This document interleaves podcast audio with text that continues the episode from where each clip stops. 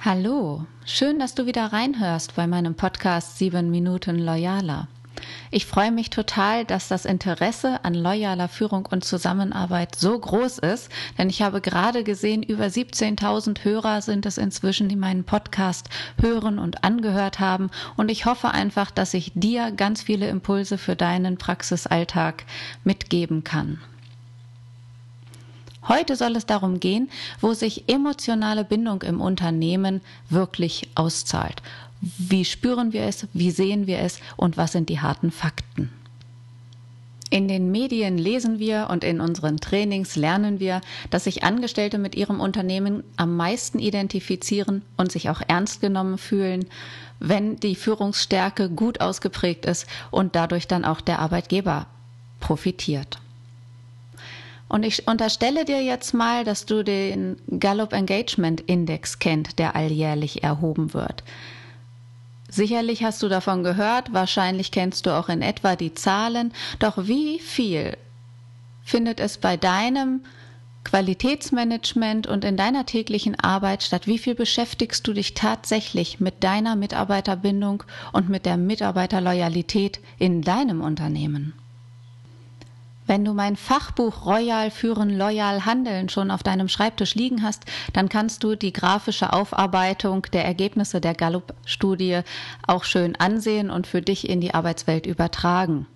Fakt ist, dass Gallup die Arbeitnehmer in drei Gruppen einteilt, nämlich die mit hoher emotionaler Bindung, die mit einer geringen Bindung, einer geringen emotionalen Ausprägung zum Arbeitgeber und den Arbeitnehmern, die gar keine emotionale Bindung haben und innerlich schon gekündigt haben.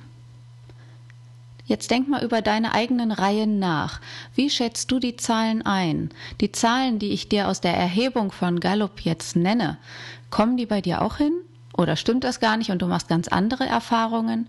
Ich wäre total gespannt darauf, das zu erfahren und schreib mir gerne an engel@loyalworks.de, was deine Erfahrungen sind und wie du dahin kommst. Gallup hat also diese drei Kategorien von Arbeitnehmern eingeteilt und diejenigen Mitarbeiter, die eine hohe emotionale Bindung haben, sind von allen nur etwa 15 Prozent. Nur 15 Prozent sind mit Hand, Herz und Seele bei der Arbeit und setzen sich ein.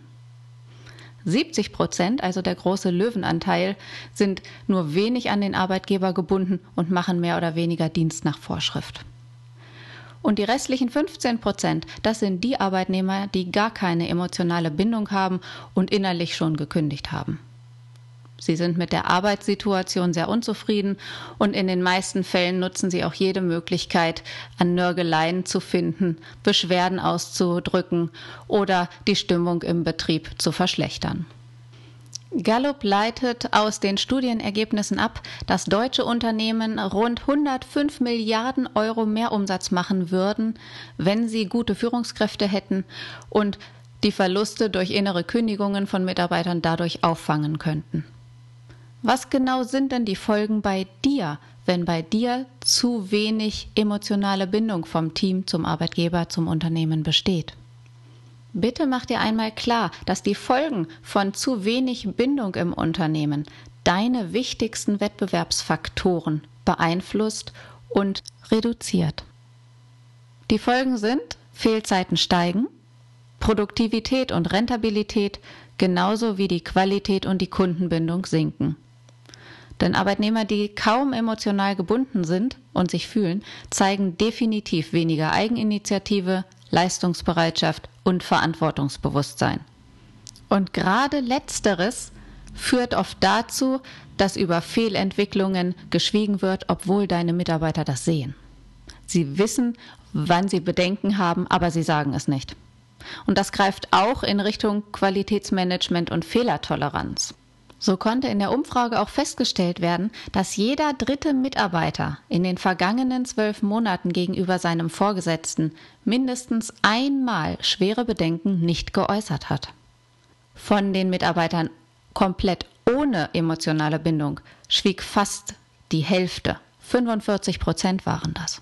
Stell dir das mal für dein Unternehmen vor.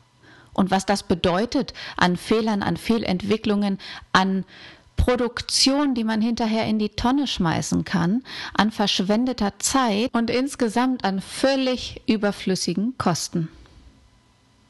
Gallup hat weiter in dem Engagement Index festgestellt, dass Mitarbeitern grundsätzlich die Möglichkeit, das zu tun, was man richtig gut kann, fünfmal wichtiger ist als das Gehalt. Und ganz entscheidend sind die Führungsqualitäten, um eine herausfordernde, abwechslungsreiche und als sinnvoll empfundene Tätigkeit mit den Kollegen gemeinsam auszuführen. Es geht ganz viel dabei um das Gemeinsame, um das Miteinander wachsen. Und Faktoren wie Arbeitsplatzsicherheit, Entlohnung, Sozialleistungen, flexible Arbeitszeiten oder die Zahl der Urlaubstage haben eine völlig untergeordnete Rolle gespielt und kaum Einfluss auf die emotionale Bindung genommen. Die emotionale Bindung, und das ist ganz wichtig, was ich dir hier sagen möchte, am Arbeitsplatz, die wird durch den direkten Vorgesetzten erzeugt. Bei mir geht es alltäglich um Mitarbeitertreue und genau die hängt vom Führungsverhalten ab. Wie lange Mitarbeiter in deinem Unternehmen bleiben und wie einsatzfreudig und produktiv sie sind, hängt in erster Linie von deinem Führungsverhalten und dem Führungsverhalten deiner Führungsriege ab. Doch Wunsch und Wirklichkeit klaffen wie so oft weit auseinander. Jetzt ist es so, dass in der 2016er Erhebung die Chefs sich ihrer Defizite kaum bewusst waren. 97 Prozent der Befragten halten oder hielten sich für eine gute Führungskraft. Doch überleg mal für dich, wenn du das auch von dir sagst, was tust du dafür, um deine Einschätzung zu stützen?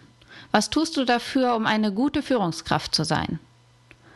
Passend 2016 von Gallup erhoben, wurden 40 Prozent der Führungskräfte, die eine Weiterbildung besucht haben.